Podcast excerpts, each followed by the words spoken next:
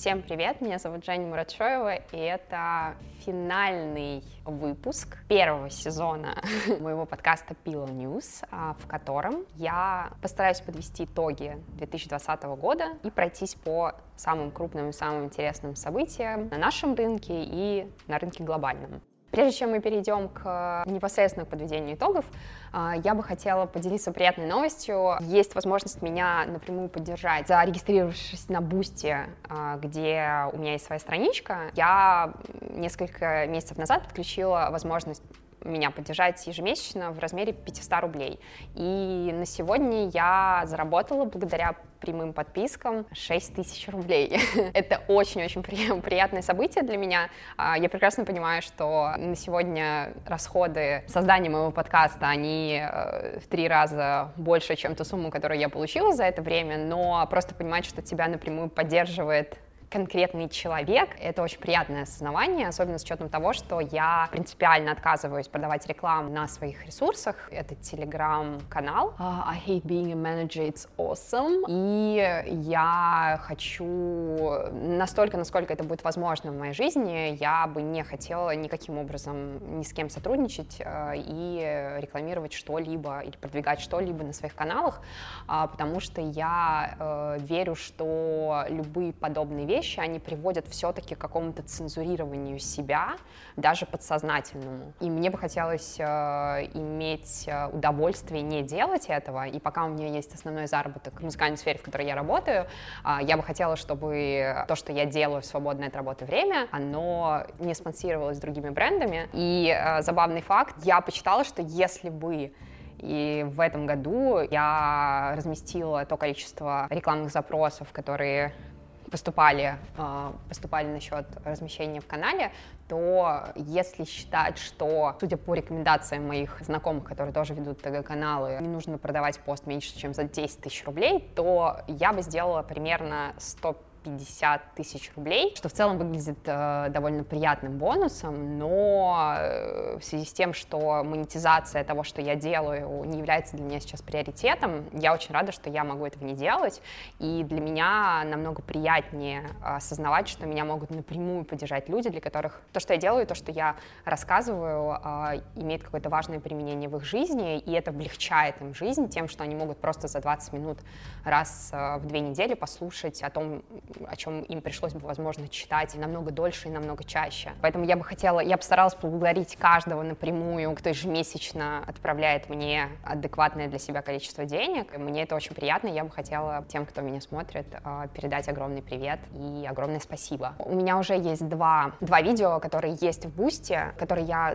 закрыла за paywall, то есть их нельзя посмотреть, а, если ты не поддержишь меня, ну, там, например, если ты не заплатишь Э, хотя бы там, 500 рублей в месяц за то, чтобы посмотреть их. Я максимально за то, чтобы вся информация, которую я нахожу, была свободной, и ее можно было найти, потому что я знаю, что это такое, когда мало очень русскоязычных ресурсов, на которых все это можно найти, и, во-вторых, все-таки то, что делаю я, я делюсь не только некой теорией, но я все еще продолжаю работать очень активно в этой сфере, и я делюсь не только выводами, которые можно прочитать где-то, но еще и какими-то внутренними ощущениями того, что происходит, какими-то определенными тенденциями, которые я вижу выстраиваются на нашем рынке. Я какими-то штуками хотела бы, которые не входят в формат моих э, видео-подкастов, они будут как эксклюзивные материалы идти, и можно будет поддержать меня напрямую, посмотреть их. То есть, ну, как минимум, можно просто протестить это, посмотреть, насколько вам покажется эта ценная информация, и ниже я публикую те материалы, которые доступны только по подписке. Я не буду буду, я не хочу переходить на формат, в котором все, что я делаю, будет обязательно нуждаться в оплате, но некоторые материалы, которые, мне кажется, обладают определенной ценностью и не совсем вписываются в тот формат, который я для себя обозначила в этих э, подкастах, я буду туда закидывать, и, возможно, вам будет интересно что-то зачекать. И, наверное, я пару раз об этом говорила, но, возможно, сейчас, когда я делаю некое ревью того, что происходит в моем подкасте и каких-то моих э, принципиальных подходов к монетизации, я бы хотела так также сказать, что я работаю с артистом, и я, мне кажется, что бы ни происходило в моей жизни, какие бы дальнейшие работы у меня ни были, я всегда буду на стороне артиста, а, потому что это то, с чего я начала, и всю боль, которая собрана вокруг довольно рискованного занятия продвижения музыки и артиста, я никогда не смогу занять любую другую позицию, даже несмотря на то, что, возможно, логически она больше соответствует реальности. Вот, поэтому я не работаю ни в какой компании, я не продвигаю ничьи услуги, и мне кажется, это очень важно обозначить, потому что я стараюсь объективно подавать информацию, даже несмотря на то, что я не, в целом не верю в объективность информации, но все равно субъективно, это все равно твоя интерпретация того, что происходит, это все равно твой взгляд, он не может быть средним у всех, он всегда все-таки более субъективный. Это важно понимать, потому что меня важнее скорее донести определенную информацию, дать возможность людям, у которых совсем нет никакого выхода, доступа к индустрии, к пониманию того, что происходит, нет возможности читать это на английском, и нету просто столько времени, иметь возможность просто получить эту информацию, и я бы хотела, чтобы она распространялась, и чтобы она была, ну, как бы в своей основе бесплатной, чтобы люди задавались вопросами, получали какие-то ответы, и таким образом, мне кажется, что мы все, все будем только выигрывать. А, потому что в знании сила, и сила в знании. Начнем с э, того, что происходило Росси- на российском рынке за, 2000, за 2020 год. Наверное, один из самых сложных за историю музыкальной сферы, но при этом все равно будут вплетаться какие-то зарубежные контексты, потому что ну, невозможно это рассматривать просто отдельно как э, две закрытые экосистемы, которые не пересекаются, они все равно пересекаются. Понятно, что главные события, главные события 2020 2020 года. Это ковид, который перешел с 2019 года в 2020 год, но который в нашей стране привел к самоизоляции, э, если я все верно помню, помню где-то в конце марта, начало апреля, и к полной отмене концертов, хотя все же, несмотря на самоизоляцию и определенные ограничения, эти концерты все равно как-то рандомно где-то выпачковывались, но тем не менее, как бы запрет на проведение, он постоянно сопровождал нас весь этот год. Да, какие-то артисты из того, что я наблюдала, смогли сделать туры или хотя бы немного какое-то количество концертов, но в целом э, все ужаснулись. Э, и мне кажется, что даже не с точки зрения, и с точки зрения как бы концерт, концертной сферы, в которой перестали зарабатывать деньги, люди оказались без работы, им, им приходилось находить какие-то новые способы получения денег на жизнь, но в том числе мы, как люди, которые приходят на концерты, а мы подофигели тоже, потому что когда тебя лишают какой-то привычной части твоей жизни, становится очевидным, насколько психологически и важным было для себя ходить на эти концерты. И эти концерты не всегда только о том, чтобы посмотреть на артиста, а просто чтобы, на, чтобы побыть вместе с людьми, чтобы обменяться энергетикой, почувствовать себя частью, частью чего-то. Да, я, конечно, за это время уже очень отвыкла, и мне кажется, что каждый раз, когда речь идет о чем-то, куда-то выйти на какой-то концерт, я задаю себе вопрос, который раньше никогда себе не задавала, но, тем не менее, наши привычки в том числе очень сильно изменились за это время. Вот, поэтому самый тяжелый момент для музыкальной сферы — это отсутствие концертов, отсутствие отсутствии денег, которые эта деятельность создавала, и лицемерие государства, которые считали, что метро должно работать, а люди не могут собираться в пространствах, э, которые были ничуть хуже вентилируемые, чем, э, чем отсутствие вентиляции в метро. Я считаю, что этот год э, был одним из самых интересных с точки зрения музыкального стриминга и вообще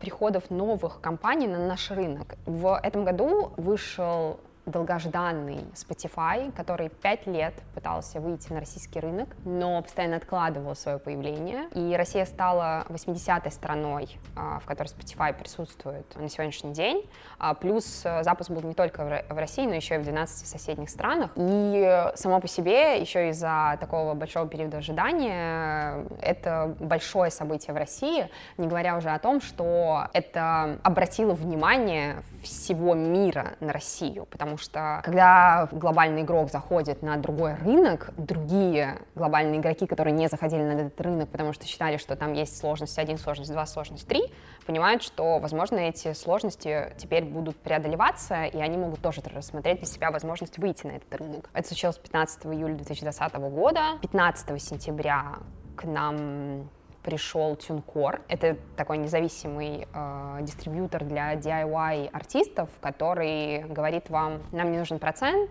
вот вы можете заплатить 50 долларов, по-моему, в первый год за загрузку всей вашей музыки. Мы не берем процент, мы просто вам все будем отдавать, а последующие годы, по-моему, по 25 долларов. И компания заключила договор э, с OMA или UMA, которые лицензируют и дистрибуцируют музыку в ВК, Буме и в Одноклассниках, и в Mail.ru, по-моему, и с Яндексом. И таким образом они сразу предоставили русскоязычным артистам возможность э, получить доступ к этим площадкам, потому что до этого проблема Тинкора была в том, что они на как бы локальные площадки, самые крупные, не, доставали, не доставляли кон- контент. Более того, важно понимать, что Тинкор э, его приобрел в 2015 году Believe Digital, который по разным слухам считается одним из самых больших э, э, компаний на российском рынке. То есть это компания, которая самый большой рост русскоязычной музыки. Нет такого факта, никто мне такую информацию в пресс-релизе не присылал, но просто какие-то определенные люди, которые чуть более близки к этой части э, бизнеса, сказали мне о том, что да, у них самый большой каталог, и дальше уже идут мейджоры. Соответственно, мы не можем рассматривать Чункор в данный момент как совсем независимую площадку, потому что она филирована с Беливом, потому что, ну, невозможно чтобы, если компания тебя купила, она была абсолютно рассинхронена с тем, что происходит у тебя. Россия стала восьмым рынком для Тюнкора, то есть это восьмой рынок, на который вышел, вышел Тюнкор. Буквально через неделю, то есть случилось 15 сентября, буквально через неделю Сбербанк покупает звук, при этом это все, это очень большая, это одна из новостей, и так довольно большая новость в рамках огромной-огромной презентации Сбера про как бы новую экосистему Сбербанка, Сберпрайм и э, Сберзвук входит в эту подписку, то есть вы там на год покупаете за фиксированную сумму доступ ко всем-всем-всем услугам, которые вам экосистема Сбер предлагает. Это более-менее то, что предлагает вам экосистема ВК и Яндекса, там от такси, покупки еды до кино и музыки. Как мы видим, я уже назвала три больших-больших события, и такой концентрации выхода новых-новых компаний или образования новых компаний, или покупки новых компаний э, я не смогла вспомнить за предыдущие предыдущие годы,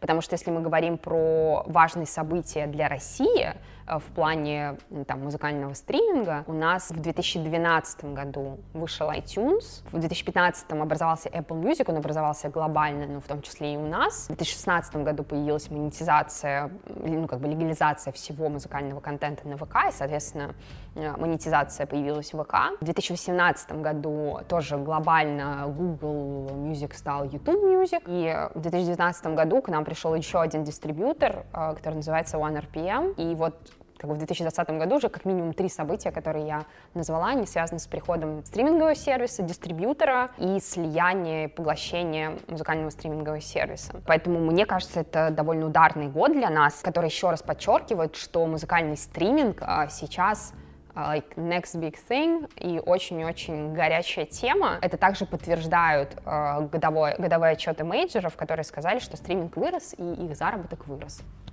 Поздравляю. Более того, э, команды стриминговых сервисов, команды дистрибьюторов, команд, команды мейджеров расширяют количество сотрудников и своей команды. Так, например, не знаю, закрыли ли вакансии те компании, которые официально объявляли. У Apple были вакансии на старшего редактора музыкального, у Orchard лейбл менеджер, еще у Apple Music э, был, нужен был человек по развитию подкастов, и Сберзвук вывалил сразу несколько десятков вакансий для, для своего сервиса. Это очень-очень классно, несмотря на то, что запуск Spotify был также связан с довольно не то чтобы агрессивными, но очень такими концентрированными рекламами со стороны ВК Яндекса. Там ВК, по-моему, один, подписка за 1 рубль для новых пользователей. Недавно послушала блог с директором по продукту, мне кажется, ВК, или ВК чего-то там внутри, у них очень много, очень много структур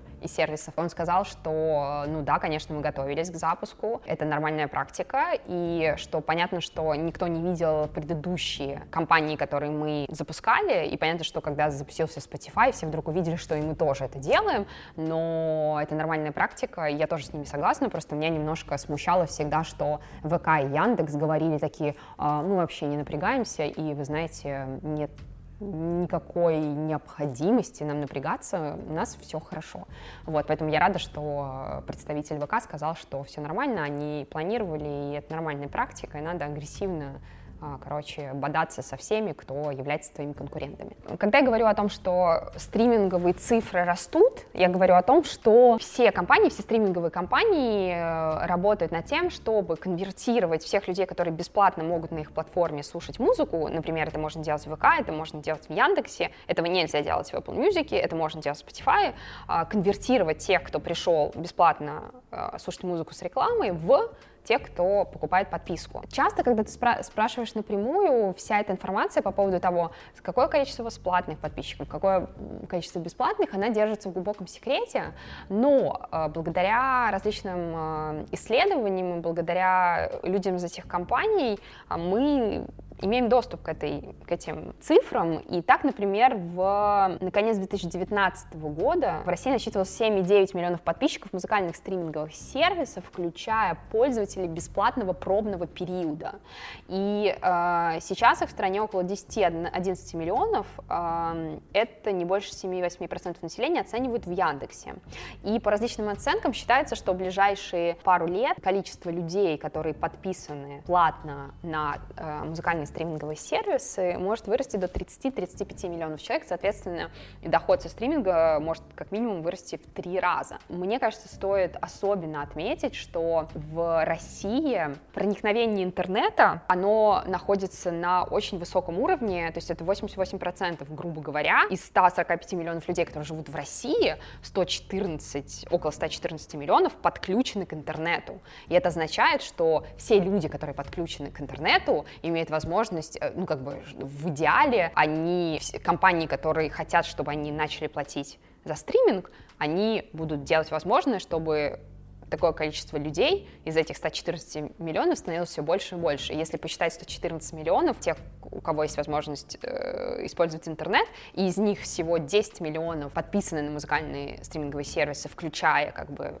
бесплатный трайл, э, то, конечно же, здесь рост э, просто может быть невероятно большим, невероятно быстрым. Именно поэтому э, многие компании, особенно после выхода Spotify, начали смотреть на Россию как, м-м, может быть, стоит попробовать поработать и там. А, что классно, для нас любой новый игрок на нашем рынке, это каким бы он ни был, это очень круто. Я это очень приветствую. В Яндексе сказали, что в 2019 году у них 5, 5 миллионов человек были подписчиками Яндекс Плюс. Опять-таки, вот большая сложность в подсчетах э, в том, что есть бесплатный трайл, и обычно считается, люди, грубо говоря, те, кто платит, это и те, кто находится на бесплатном трайле, то есть они еще не заплатили, но они как будто бы те, кто, скорее всего, быстрее конвертируется в человека, который будет платить. ВК, э, и спасибо большое э, руководителю команды «Музыка ВКонтакте» Андрею Капитанову. Сейчас у этой системы 4 миллиона пользователей с премиум доступом, э, и считается, что к концу 2019 года, согласно анализу PricewaterhouseCoopers, Яндекс Музыка догнала бум ВК по объему аудитории. И на них, на них совокупности приходится 76 подписчиков музыкальных стриминговых сервисов. Ну, то есть звучит прилично. 76% рынка, 76% а, людей, которые слушают музыку, они слушают ее в ВК и Яндексе. Со стримингом разобрались. А теперь немножечко совсем про подкасты. Как бы мы знаем о том, что Spotify разворачивает свой корабль с направлением музыка в по диагонали в подкасты, то есть музыка остается, но при этом они очень хотят развивать подкасты. Они подписали э, звездных медийных личностей от семьи Обама, Ким Кардашьян, недавно Меган, э, Меган Маркл и принца Гарри, Джо Роган обязательно. Э, вот, они как бы сейчас максимально э, нацелены на то, чтобы сделать э, аудио first platform. Но есть очень-очень много теорий по поводу того, получится ли у них, не получится, хотят ли они в итоге уйти от э, многомиллионных авансов э, лейблом, или они хотят сделать так, чтобы эта э, статья затрат была меньше, чтобы люди начали зарабатывать на подкастах, чтобы они брали свой процент. То есть, ну, как бы там теорий заговоров очень много, но важным остается тот факт, что подкасты становятся новой важной силой с точки зрения борьбы за контент и борьбы за внимание пользователя. Человек хочет, возможно, хочет послушать музыку, а, возможно, хочет послушать подкасты. Это как бы он решать ему и тому, что ему интересно больше. На мой взгляд, на нашем рынке все-таки самый сильный игрок в подкастах — это Яндекс Музыка, потому что даже то, как эти подкасты интегрированы у них в приложении, сразу говорит о том, что подкасты, их не нужно искать, они находятся в нижней панели меню, и ты просто как бы между музыкой и подкастами переходишь очень быстро. Более того, они представили аналитику для подкастеров, еще к ней не подключилась, но это тоже очень, очень важное событие. И я так понимаю, что сейчас и у ВК есть это все, и Сбер собирается, Сберзвук собирается с этим работать. К сожалению, у нас э, Spotify не дал возможность слушать подкасты ни видео, ни аудио, и мы ждем просто каких-то больших объявлений и прихода на платформу больших-больших блогеров, ради которых которых люди будут готовы не слушать Яндекс, а слушать Spotify. Я надеюсь, что это скоро будет, потому что даже те люди, которые сейчас хотят послушать, посмотреть Джо Рогана в Spotify, сейчас он только эксклюзивно на Spotify с декабря прошлого года, они не могут этого сделать, к сожалению, только разве что ты перерегишься или перейдешь на аккаунт, который зарегистрирован не в России. Важно сказать, что даже несмотря на то, что Spotify все считают э, таким независимым музыкальным сервисом, то есть компании, которые не бэкапятся корпоративными как бы конгломератами, типа там Apple, ВК это Mail.ru, Ян, Яндекс Музыка это Яндекс. Spotify все-таки, мне кажется, тоже понял, что, наверное, только с музыкой довольно сложно. Именно поэтому уход в сторону подкаста и э, Audio First тоже каким-то образом говорит о том, что, возможно, модель, на которой они зарабатывают только с музыки, она не жизнеспособна. Я бы перешла сразу к ТикТоку, который как бы и в мире, и в, и в России э, стал, как мне кажется,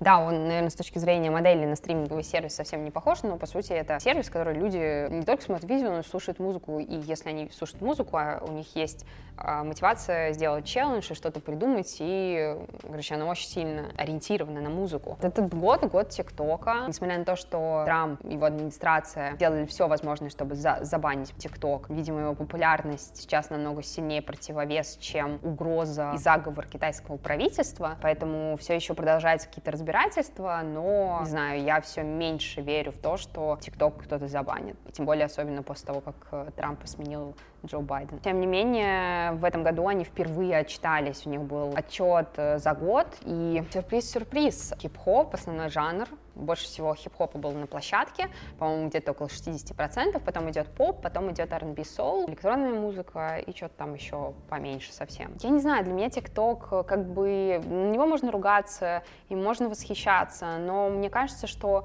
к нему нужно относиться как-то нейтрально, как типа, новому медиуму. Но вот когда появился Инстаграм, все тоже, мне кажется, охали-ахали, но все как-то поняли, что вот просто у тебя есть информация, и ты ее можешь адаптировать. Ты можешь поныть в Твиттере, ты можешь рассказать какой-то классный в Фейсбуке, ты можешь эту информацию упаковать как э, видео на YouTube, и ты можешь ее точно так же упаковать, как 15, 30, 60 секундные видео в ТикТоке. Просто любая площадка требует ее исследования, понимания, что как люди делают, понимания того, что ты делаешь, и как бы ты хотел донести что-то, что тебе нравится туда.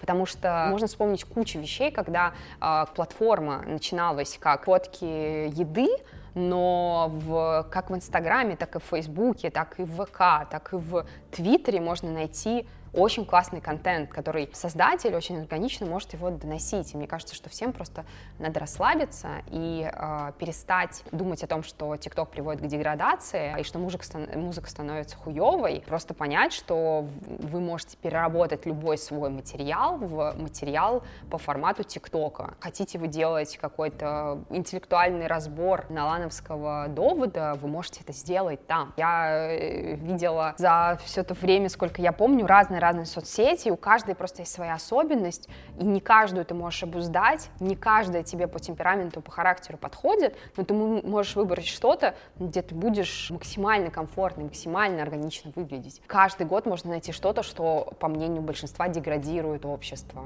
вот, но чего-то мы живы, и все нормально, и есть среди нас умные, классные, перспективные, интересные люди, и они продолжают появляться. Если мы говорим просто про какую-то некую ревью того, о, о чем отчитался ТикТок, то, ну, во-первых, есть просто впечатляющие результаты. 176 песен появились в видео, которые набрали более миллиарда просмотров. Пять из этих 176 песен стали номер один на Billboard Hot 100. Около 90 песен которые были в тренде на платформе в 20-м, они дошли до чартов топ-100 в Америке. 15 из них э, дошли до номер один. Более того, из 70 артистов, которые хайпанули э, на платформе, они все получили предложение от мейджеров и подписались на лейбл. Например, Туси Слайд, который ультравиральный трек Дрейка, он вообще за три дня делал миллиард просмотров.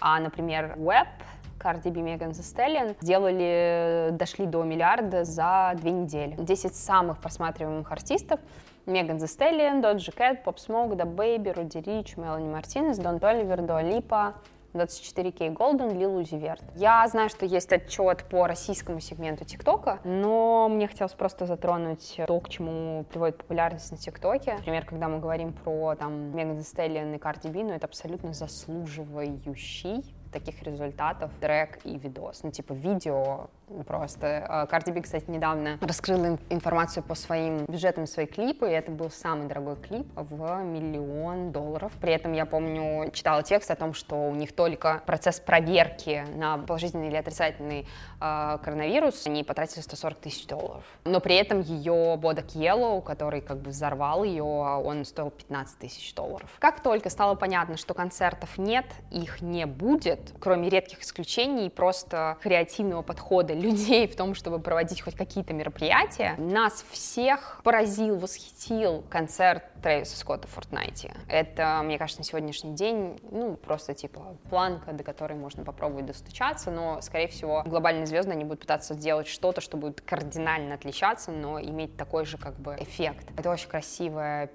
пятитрековое исполнение. Пятитрековое, по-моему, там пять треков было, и один из них или еще один был релиз нового совместного трека Кид Кади и Трэвиса Скотта под названием The Scotts. Это было очень красиво, очень красиво. Примерно на том же уровне уровне подхода, креатива и, наверное, денежных затрат были концерты Билли Айлиш, Викенда в ТикТоке, Лил Наса в Роблоксе, или, да, Роблокс. Я посмотрела, мне очень понравилось, есть, ну, есть возможность его посмотреть, просто даже ревью, э, ревью в Ютубе, э, и Дуалипа, студия 2054, но я не смогла найти доступ, не смогла даже найти какие-то кусочки.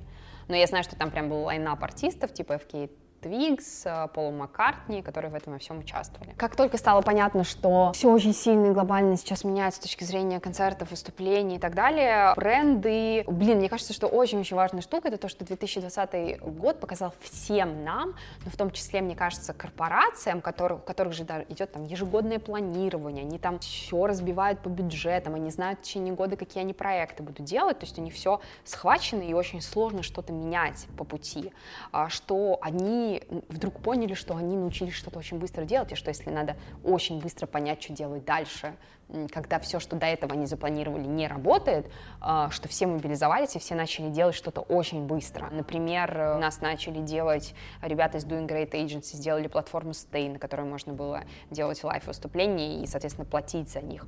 А, у нас появилась лайв-система, которая делала один, один из первых ее э, концертов Фейса э, из дома, и они подтянули какие-то бренды, я не помню кто, а, туда, то есть, типа, бренды, как бы им, им надо было продолжать быть на, на виду, и они очень быстро вписывались во что-то и очень быстро что-то создавали вместе. Есть у меня э, глубоко субъективное мнение по поводу происходящего тогда. А, есть, как-то так сложилось, что в моем мире все, что происходило э, среди, с точки зрения артистов, оно разделилось на две части. Люди и э, артисты чаще всего хип-хопа, которые как бы, на которых бренды идут, которым бренды готовы отдавать деньги, лишь бы только иметь доступ к их аудитории и получить, получить такой типа thumbs up, подписывайтесь там, покупайте. Все ребята, которые в хип-хопе, они же максимально монетизировать, типа интеграция в это, интеграция в то, да вообще легко. А с другой стороны была, несложно назвать это независимой сценой, потому что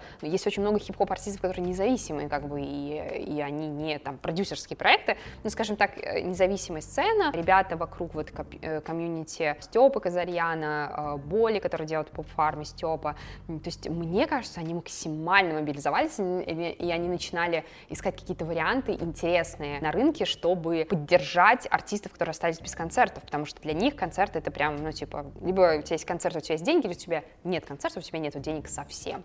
Вот, когда они сделали одним из первых стрим-концертов из 16 тонн с возможностью поддержать напрямую финансово, они отчитались потом, что они э, получили столько-то, что они разбили это по группам. Ну, то есть, короче, у меня такое ощущение, что вот это комьюнити, оно было какое-то более сопереживающее, более мобильное в плане давайте просто будем, будем сами что-то делать. То есть такого а, объединения артистов а, в как бы хип-хоп и поп-культуре я этого не наблюдала. Возможно, ну, как бы это не было на моих радарах. Если что-то есть, то поделитесь со мной. Но вот у меня как бы вот, вот мир артистов, он разделился как бы на, на, на два лагеря в этот момент.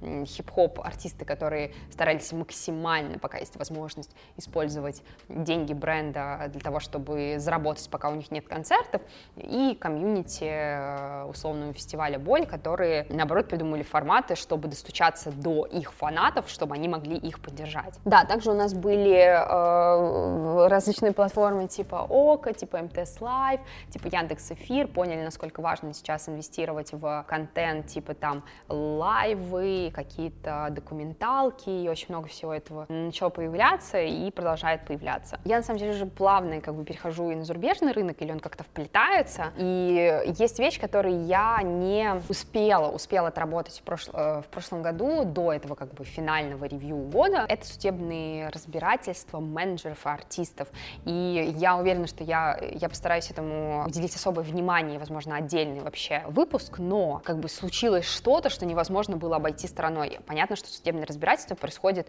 в Америке постоянно и, и по делу, и без дела. Но случилось совершенно внезапное, внезапно менеджер Chance the Rapper, Chance, Chance the Rapper, Pat the Manager, это его менеджер, подал на него в суд. Это разбило сердце всей индустрии, мне кажется, потому что uh, эта пара, это ну, как бы настолько образцовая пара и образцовая работа независимого артиста и его менеджера, которые, несмотря на то, что происходит в индустрии. Без поддержки лейблов просто смогли построить то, что они построили, и все восторгались тем, что они делают, что они делают в такой связке.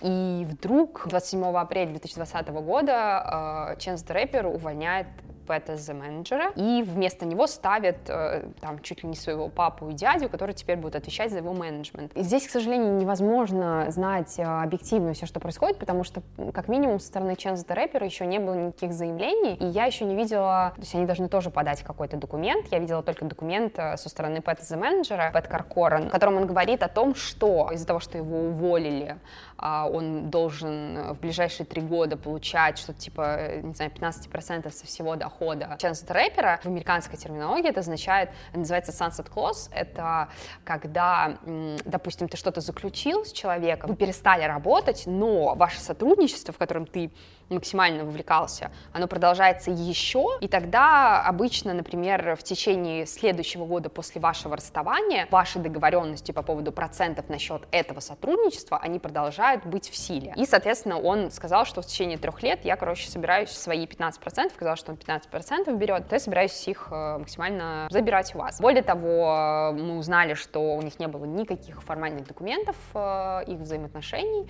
что менеджер the Rapper просит вернуть как инвестиции его личные в проект, там что-то порядка двух с половиной миллионов долларов. И, конечно, я чуть-чуть прочитала именно самой бумаги, в которой прописано, что, что не так, но выглядит это очень неприятно, и в такой ситуации ты не понимаешь, кто прав, кто виноват, а, ты начинаешь говорить, ну, конечно же, вы не заключили договор, о чем идет речь. Но мне кажется, что намного сложнее, чем это, потому что я уверена, что, да, в Америке, наверное, со всем этим строже. В России еще пока что очень все по-раздолбайски, но все равно я думаю, что когда вы начинаете как бы с самого нуля вместе, то, возможно, это вполне нормально, что у людей есть какой-то просто вера в порядочность друг друга и понимание, что что бы ни случилось, мы решим вопрос. И я с какой-то стороны понимаю это, потому что это не совсем, когда вдруг ты приходишь там, ну не знаю, условный новый менеджер Джастин Бибера, который приходит, который Джастин Бибер, который мировая звезда, и он приходит, и он такой типа, ну давайте, наверное, заключим договор, да, ну это нормально, но когда вы вместе с, там, с улиц выбиваетесь в Грэмми и там всякие закрытые вечеринки президента, как бы, но это немножко другое совсем. И, конечно, как бы я, я всегда думаю о том, что, наверное, нужно было, правильнее было всего заключить договор, но если бы мы все все делали правильно, и если бы в том, что делает человек, не было так много иррационального и эмоционального, жизнь был, бы выглядела у нас, мне кажется, намного иначе. Ну, как бы и менее человечной в плане того, что все равно человек рациональное существо, как бы кто ни говорил. Даже самые логичные люди которые просто ну, как бы идут за логикой скорее, за холодными фактами, а, все равно в них есть эмоции, и за эти эмоции можно дергать. Поэтому, как и в любой истории о взаимоотношении двух людей, я бы никогда не становилась на сторону одного или другого, потому что со стороны каждого человека, когда ты послушаешь аргументы, ты думаешь, блин, ну, и это валидно, и это валидно, как бы, а, а что делать? Вот. Просто это очень такая sad story, что многие ориентировались на них, них, и для многих это было ну, как бы эталоном отношений менеджера и артиста. Это просто неприятно осознавать, и все были очень сильно шокированы. Посмотрим, как это все будет. Есть еще какое-то количество менеджеров или юристов, которые а, подали в суд, и я, наверное, просто позже затрону эту тему чуть, чуть более детально. Очень хочется остановиться еще на одной штуке очень важной. Трэвис Скотт. На мой взгляд, а, в этом году это был просто год Трэвиса Скотта, потому что он не просто собрал большое количество денег с индустрии, а он еще и довольно органично все сделал. Ну, то есть даже смешные подушки в виде форме и в виде Макнаггетс, ну, типа, они... Это было забавно. это было просто забавно. Fortnite, его дил с Nike, его дил с Макдональдс. Причем, ну, как бы, это же такая история, несмотря на то, что когда тебе говорят про сотрудничество рэпера с Макдональдс, ты такой... Окей. Okay. Но там же есть еще предыстория того, что э, там, где он вырос в, в Техасе, э, там для них Макдональдс это было типа там у нас сегодня праздник, мы сегодня идем в Макдональдс. И для него это э, скорее как э, Astro World, да, который, он назвал свой альбом в честь а, аттракциона в своем городе, который в, дальнейшем э, его разобрали, он перестал как бы работать, но тем не менее это имеет некую эмоциональную ценность для артиста. И мне кажется, что это прям год Трэвиса Скотта, потому что он максимально смог перестроиться и максимально минимизировать, но при этом не зашкварив себя. Ну, типа это, ну, я не знаю, мне кажется, что сопоставим с ним, наверное, Cardi B, потому что то, как она вписывается во все, то, как она органично выглядит в любой рекламе, то, насколько это креативно всегда интересно, ну, как бы я не сразу могу вспомнить кого-то, кто способен такое делать, то есть который способен практически во все вписаться, но сделать это красиво и сделать это так, что ты думаешь, хм, это классно. Разговаривать об этом можно бесконечно, это правда. У меня есть, а, я начала подкасты а, чего-то там по-моему, запуск Spotify, то есть с июля. Если хочется углубиться прям в вот прям еже, ну, типа регулярный обзор того, что происходило, мне кажется, прикольнее было бы именно тем, кто любит погружаться, просто пойти и послушать это. А, ну, практически все по 20 минут. Я стараюсь не выходить за 15-20 минут, потому что мне кажется, что 15-20 минут, ну, ты такой думаешь, ну ладно, окей, это там не знаю, покушал чай, чай попил, и это там, не 3-2 часа. Это, скажем так, я по верхам совсем всем прохожу, и, возможно, даже потому, что для меня лично важно, и мне бы хотелось донести. А еще бы хотелось обсудить э, небольшой э, итог, э, даже не то, что итог, некую стату итогов года Universal Music, которым поделился Лучан Грейндж, главный исполнительный директор. Там была довольно любопытная штука, в которой он сказал, что будущее музыки за соцсетями, геймингом, фитнес-платформами и вот этим вот всем. Я такая подумала, м-м, спасибо, Кэп, в том плане, что, ну, как бы очевидно, что социальные сети, вот это вот все, оно играет очень большую роль, э, как минимум, в промо-музыке, если у тебя они большие. Но потом я поняла, что на самом деле там все немножко не так, на мой взгляд. Дело в том, что за последние несколько лет э, все платформы, которые еще не выкупали лицензию мейджеров, они начали это делать. То есть Facebook и Instagram, они уже монетизируют видео, аудио. TikTok начал монетизировать. Различные фитнес-приложения, они тоже, чтобы получить, получить музыку, им тоже нужны, нужны права как бы на нее. И я поняла, что то, о чем он говорит, это не скорее не про то, что это не что-то новое, мы как бы к этому привыкли. Понятно, что есть многие платформы, платформы, Twitch тот же самый, который еще не монетизирует музыку, к сожалению, о чем стало понятно в прошлом году совершенно случайно, Джефф Безос сказал, что э, монетизация, ничего об этом не слышал. Вот, и я, и я интерпретирую это так, что, короче, теперь мы заключили со всеми сделки, и денег будет больше, потому что теперь все те, кто не платил, все будут платить. И для лейблов это, я надеюсь, что это каким-то образом будет отображаться и в как бы, квартальных отчетах вообще у всех артистов, но в целом это хорошая новость, конечно, просто она не про будущее в том плане, что это какие-то новые технологии, а это скорее про то, что э, все эти компании начали получать лицензии на музыку, а значит, они ее монетизируют, а значит, эти отчисления идут лейблам, мейджорам и всем этим структурам. Сегодня было очень сложно записывать этот выпуск не только потому, что всегда делать ревью года — это стрессово, это совершенно другой уровень подготовки, это очень много ресерча и выделение того, что тебе кажется действительно важным было. А, вот, а у каждого взгляд как бы совершенно разный на ситуацию. И я думаю, что следующие ревью следующих лет э, я как минимум буду понимать, как к этому подходить, потому что у меня была жесткая прокрастинация. Каждый раз, когда я думала, как мне все это осилить, и как мне все это вспомнить и перечитать, и какие-то новые факты найти, меня это заставляло переходить в Netflix и не выходить оттуда пару часов. Сложно еще это было из-за того, что я ехала сегодня четверг, и через э, два дня будет митинг 23, да, 23 января января. В первый раз в жизни я чувствую невероятную необходимость высказать свою позицию и выйти на улицы. А, я все еще не боюсь признаться в том, что я довольно трусливый человек, я очень сильно переживаю за то, что может произойти. И я не могу сказать, что мне есть что терять, в том плане, что, не знаю, у меня нету зарубежных счетов, финансовых подушек, квартир в Москве, детей и всего остального, но это не означает, что мне не страшно. И я практически уверена, что я не выйду на этот митинг, и что меня может заставить только какой-то импульс, какой-то просто очень эмоциональное желание выйти именно в субботу, потому что я думаю, что это будет э, жесткое месиво. И я хотела бы сказать даже не про то, насколько мне, человеку довольно политичному и всегда отделяющему себя от политической повестки, насколько для меня уже это просто that's enough, то есть э, это уже даже с точки зрения морально невозможно выносить. А, хотя, ну, как бы у меня нету э, на данный момент, ну, как бы я всегда к государству относилась как к структуре, которая мне ничего не дала в этой жизни, потому что все э, как образование, так и поиск работы, так и трудоустройство, так и образование, это все скорее э, моих рук дело и, э, и решение моих родителей, нежели чем какая-то государственная поддержка. Я бы хотела сказать просто, что я думаю, что таких вещей будет происходить больше и больше. Я думаю, что если я пропущу это событие, то я, скорее всего, не смогу точно пропустить следующее. Но к этому всегда нужно готовиться, и нужно понимать как минимум свои базовые права, и что нужно говорить, и что нужно понимать, когда ты столкнешься со злом.